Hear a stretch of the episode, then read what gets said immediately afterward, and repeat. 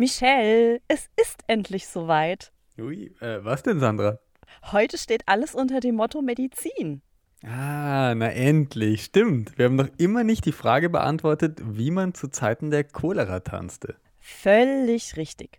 Und weil das heute die letzte Folge unserer ersten Staffel von Best of Wissenschaft ist, muss ich besagtes Buch von Alexander Bartel oder auch Die Heilung der Welt von Ronald D. Gerste und die Entdeckung der Medizin von Robin Lane Fox unterbekommen. Boah, da hast du ja einiges vorgenommen. Glaubst du, wir schaffen das in einer Folge? Ja, sicher. Die Bücher fokussieren alle unterschiedliche historische Abschnitte in der Medizingeschichte. Und ich werde euch zeigen, zu welchem Buch man greifen kann. Na dann, mal los. Die Wissenschaftsbücher des Jahres. Besprochen von Sandra Fleck und Michel Mehle.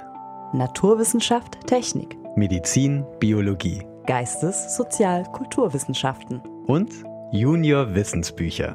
Wir präsentieren euch unser Best of Wissenschaft. Wien 1873. Am Morgen des 24. Oktobers kehrte gegen alle Wahrscheinlichkeit der Spätsommer zurück. Als wollte er Wien mit ein bisschen Glanz auf den Pfützen für die Verluste entschädigen. Die Bevölkerung hatte sich längst auf den Winter eingestellt. Fiel der erste Schnee, nahte Silvester, und dann war sie dieses unselige Jahr endlich los.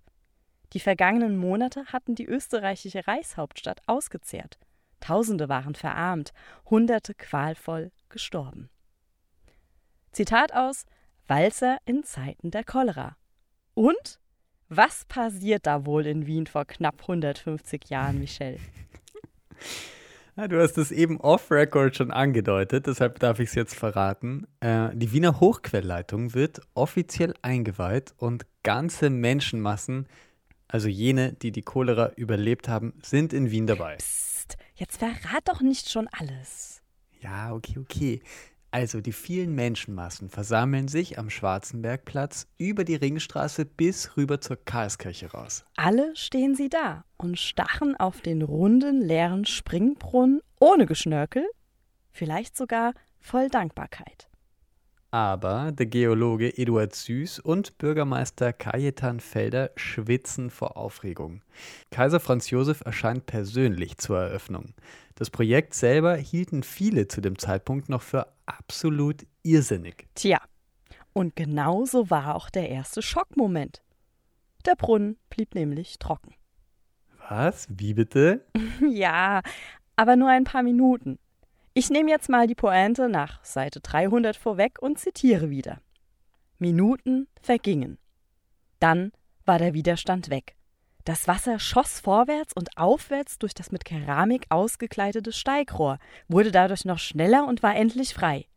Über den Steinring des Brunnens, über die Köpfe des Publikums, sogar über die Dächer der mehrstöckigen Häuser erhob sich die Fontäne. Ganz oben verharrten die Tropfen einen Moment lang in der Schwebe, als wollten sie die Aussicht genießen. Das Bild, das sich von dort bot, war aber auch zu schön. Jubelnde Menschen stürzten zum Brunnen, ein Bürgermeister und ein Geologe lagen sich in den Armen und ein Kaiser atmete auf. Das hatte doch alles prima geklappt. Ja, dann war doch alles super. Hm. Naja, naja. Wie schon angedeutet, war es große Überzeugungskunst, die Stadt Wien mit Trinkwasser zu versorgen, in dem weder Fäkalienreste schwimmen oder sich Regenwasser mit Leichensaft mischt. Wie hat sich das denn zugetragen? Na, erwähnter Geologe Süß war nicht nur für die Hofmineraliensammlung zuständig und wusste bei Vorträgen seine Zuhörer an seine Lippen zu fesseln, er hatte vor allem ein Hobby. In Baugruben butteln und Gesteinsproben entnehmen. Das war seine Leidenschaft. Und wenn man die weiterdenkt, wusste er auch, wie es um Wiens Untergrund und somit auch die Abwässer steht. Ich zitiere. Ein Blick auf die beifolgende Bodenkarte von Wien zeigt sehr deutlich, dass auf dem Zusickerungsgebiete der Siebenbrünner Wasserleitung der neue protestantische Friedhof und wenigstens ein bedeutender Teil des Matzleinsdorfer Friedhofs Ah, liegen. Moment, du meinst das Areal vom Matzleinsdorfer Platz im 10. Bezirk und den angrenzenden 5. Bezirk mit dem Siebenbrunnenplatz, oder? Also quasi nicht nur Jauche im Trinkwasser wegen der nahen Felder, sondern auch vermodernde Leichen. Mhm, genau. Und der Witz an der Sache war, dass die Siebenbrünner Wasserversorgung dem Kaiserhaus vorbehalten war. Nachdem das herauskam, hat sie niemand mehr um ihr Frischwasser beneidet. Nein, das waren quasi alle von schlechter Wasserqualität betroffen. Mhm. Manche mehr, manche weniger. Der Siebenbrunnenplatz dient aber nur der Erinnerung und wurde 1904, also weitaus später errichtet. Aber ja, den Friedhof quasi weit oben am Berg gibt es heute noch. Na lecker. Mhm. Ja, die Debatte war entfacht. Cholera war seit 1818 bekannt. Durchfall, Erbrechen, Tod. Und das mit enormer Sterblichkeit, enormer Ausbreitung unter enormen Tempo. Kurzum, eine Pandemie. Genau. Und Zeitungsherausgeber und Politiker August Zank, kein anderer als die Tageszeitung Die Presse, befeuerte die Debatte noch. Meine Herren, der Bedarf der Bevölkerung an Trinkwasser ist mit dem besten erreichbaren Quellwasser zu befriedigen.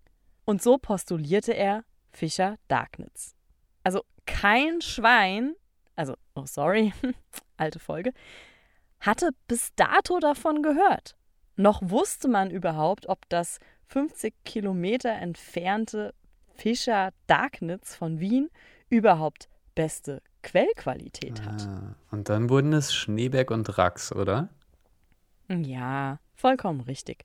Damit wurde das Projekt zwar teurer, aber die Investition hat sich scheinbar gelohnt. Also ich freue mich jedes Mal darüber, wenn ich bestes Trinkwasser aus dem Hahn trinken kann. Und ja, bin allen Beteiligten sehr, sehr dankbar dafür. Ja, absolut. Hey, und äh, was ist jetzt mit dem Walzer? In die, naja, man kann fast sagen, Kurzgeschichten alias Kapitel über die einzelnen historischen Geschehnisse fließen neben der Geschichte der Cholera oder das Wiener Hochquellwasser auch immer wieder Anekdötchen aus Kunst und Kultur mit hinein. So erfahren wir beispielsweise, dass Sigmund Freud zu Zeiten der Bauarbeiten gerade einmal sieben Jahre alt war. Hm. Ah, hat der Walzer dann vielleicht etwas mit der Familie Strauß zu tun? Ja, Jackpot, Michelle. Während das Parkett wegen der Cholera auf Tanzpaare wartete, möchte Johann Strauß, also der Jüngere, also folglich der Sohn aus dieser ganzen Strauß-Musiker-Dynastie, ein Fest veranstalten. Warum? Naja, um dem Trübsinn zu entgehen. Und äh, weil Musiker auch immer Kohle brauchen. Ja, ja, du sagst es. Du lustig übrigens, dass die Plakate für diese Veranstaltung im Sperl, also ich konnte jetzt leider noch nicht eruieren, ob es sich um gleichnamiges Café in der Gumpendorfer handelt, weil auf der Homepage ist dort 1880 gestanden. Aber die Strauß-Plakate waren weitaus früher und wurden in der Wiener Zeitung abgedruckt. Hm, cool. Und was gibt es sonst noch aus den Bereichen Kunst und Kultur? Mm, naja, die Berechnungen für die Hochquellleitung waren für die Journalisten irgendwie nicht mehr ganz nachvollziehbar. Also die Berechnungen von Karl Juncker und seinen Ingenieurskollegen wurden folglich ohne Erläuterung ausschließlich nur mehr abgedruckt. Oh, Fallhöhen, Durchmesser und sowas. Nicht so gut. Mm-mm. By the way, nochmal zum Tanz. Ich habe dort auch nachgelesen, dass man im Winter in den Seelen des Diana-Bads und des Sophienbads getanzt haben soll. Ja. Also das Wasser wurde nämlich ausgelassen, weil das Heizen war viel zu teuer und naja, das leere Becken war ein super Resonanzraum. Super. Ich verstehe das jetzt auch mit den Kurzgeschichten. Äh, also Cholera und die Hochquellleitung sind die roten Fäden und darum winden sich sozusagen die lustigen Anekdoten aus der Zeit, mit der Zeit und äh, für die Zeit. Ich finde es ganz cool. Ich habe Lust bekommen auf das Buch. Mhm, verstehe ich. Aber ich sage dir, die Heilung der Welt von Ronald D. Gerste wird es nicht weniger spannend und sogar thematisch umfassender. Oh, erzähl. Der Autor versucht auf ebenso knapp 400 Seiten Ärzte und Wissenschaftler, die wie Süß und Felder Charaktere und ihre Erfolgsgeschichten präsentieren. Jene, die von einem unerschütterlichen Zukunftsglauben und der Vorstellung eines besseren Morgen erfüllt sind. Okay. Und sind die gut erzählt oder ist das äh, trocken? Wie ist das? Vollkommen super. Also ich zitiere. Jean-Dominique Larrey, Napoleons Leibchirurg, vermochte einen Arm im Schultergelenk in zwei Minuten zu amputieren Oh.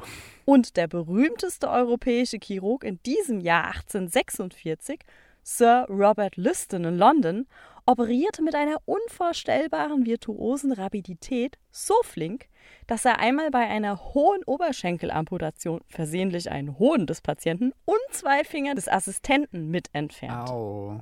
Warum der wohl berühmt war, hat er wohl eher seinem schlechten Ruf zu verdanken. Ja, wer weiß, wer weiß. Wobei schnell zu operieren bedeutete damals auch eine höhere Überlebenschance für den Patienten. Fakt ist, dass es zu dieser Zeit noch nicht wirklich Betäubung Oh gab. je, keine Anästhesie. Mhm. Ah! Kennst du eigentlich die Werbefilme in den Arztpraxen? Nein, welche Werbefilme? Na, für Anästhesisten. Also, da liegt ein Patient am Seziertisch mit einem Handtuch im Mund und der Chirurg entschuldigt sich die ganze Zeit dafür, dass es noch dauert und er weniger zappeln soll. Aber der Platz des Anästhesisten ist frei. Keine politischen Diskussionen über Ärztemangel in Österreich jetzt, Sandra. Ja, okay, okay, okay. Also, zurück zur Schmerzlosigkeit. Ah, Kannst du das nochmal sagen? Schmerzlosigkeit? Ja, reicht schon. Ich habe bei deiner Aussprache schon genug Angst. Hm. Also, Gentlemen, this is no humbug. Mit diesem Ausspruch läutete der Chirurg John Collins Warren das Zeitalter der Narkose ein, indem er seinem Patienten Gilbert Abbott einen Tumor schmerzfrei am Hals entfernte mit Etherdämpfen. Ja, mir scheint, in dem Buch geht schon eher zur Sache. Ja, aber es ist so eingänglich. Okay, ähm, ich korrigiere. Leicht verständlich und witzig, ohne dass es unter die Haut geht. Also okay, also dass man sehr viel Medizingeschichte transportiert bekommt. Kommt Ignaz Semmelweis eigentlich auch vor? Den kennt ja jedes Kind. Also, er hat den Tod der Mutter im Kindbettfieber beendet, weil er allen Geburtshelfern, besonders die Ärzte, die flugs von der Leiche zur Gebärenden gehüpft sind, die Wichtigkeit des Händewaschens nahegelegt hat. Absolut. Im Buch erfährt man auch, dass sich die Leute anfangs mit Chlor die Hände gewaschen haben. Das war eher kontraproduktiv und schmerzhaft. Sandra, du brauchst eine Nacht vor Allerheiligen einfach nur Schmerz sagen und alle laufen weg. Ja, übrigens, äh, also ordentliches Händewaschen mit Wasser und Seife reicht vollkommen aus. Da fällt mir noch was ein zur Geburt übrigens. Äh, die Geburtszange zum Beispiel, die ist jetzt über 170 Jahre alt und findet immer noch Einsatz, wenn es zu schweren Geburten kommt. Die wurde bei der Geburt der letzten beiden von neun Kindern von Queen Victoria aus England verwendet. Eine enorme Erleichterung. Mhm, du sagst es. Eine weitere spannende Geschichte ist die von Florence Nightingale. Sie wurde sozusagen chlorifiziert, wenn ich das so sagen darf. Ah ja. Mhm. Sie ist heute als engelsgleiche Gestalt mit der Lampe bekannt. Sie sorgte in englischen Krankenhäusern für das Mindestmaß an Sauberkeit, berief sich sogar auf Semmelweis und sorgte sich um Kranke. Sie lagen in frischer Wäsche und wurden gut ernährt. Zudem schrieb sie Briefe an die Soldatenfamilien. Insgesamt führte das zu dieser Zeit zur Aufwertung der Pflegeberufe. Das war zur Zeit des Krimkriegs, circa 1850. Hm, apropos Zeit, welche historischen Geschehnisse werden in dem Buch denn alle so ausgebreitet?